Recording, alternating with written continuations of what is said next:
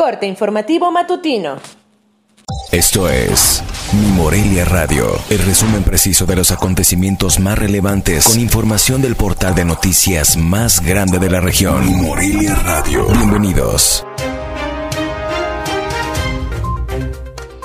Este 23 de junio de 2021, estas son las noticias. Este miércoles será el último día de la aplicación de la vacuna COVID-19 en el macromódulo ubicado en el recinto ferial para el sector de 40 a 49 años de edad y se abrirán dos más en la zona urbana, el primero en el Poliforum y el segundo en el Venustiano Carranza, mismos que operarán jueves y viernes, de acuerdo a información de la Secretaría de Salud de Michoacán.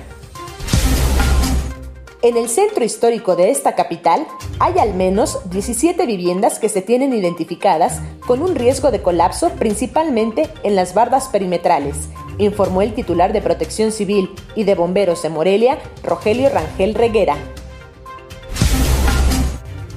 La actual administración municipal alista la entrega-recepción para el gobierno entrante, dijo la actual secretaria del Ayuntamiento de Morelia, Mónica Erandi Ayala García.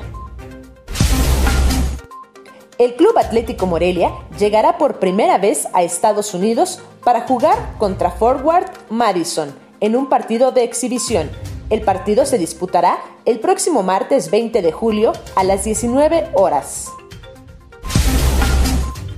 En una acción operativa realizada el pasado martes, la Fiscalía General del Estado detuvo en el municipio de Huetamo a Brian D., buscado por autoridades estadounidenses al existir una orden de arresto en su contra por el asesinato de una persona en el estado de Florida. Informó desde Morelia, Michoacán, Cintia Arroyo. Esto fue Mi Morelia Radio. Te invitamos a que estés siempre bien informado. www.mimorelia.com Mi Morelia Radio. Hasta la próxima.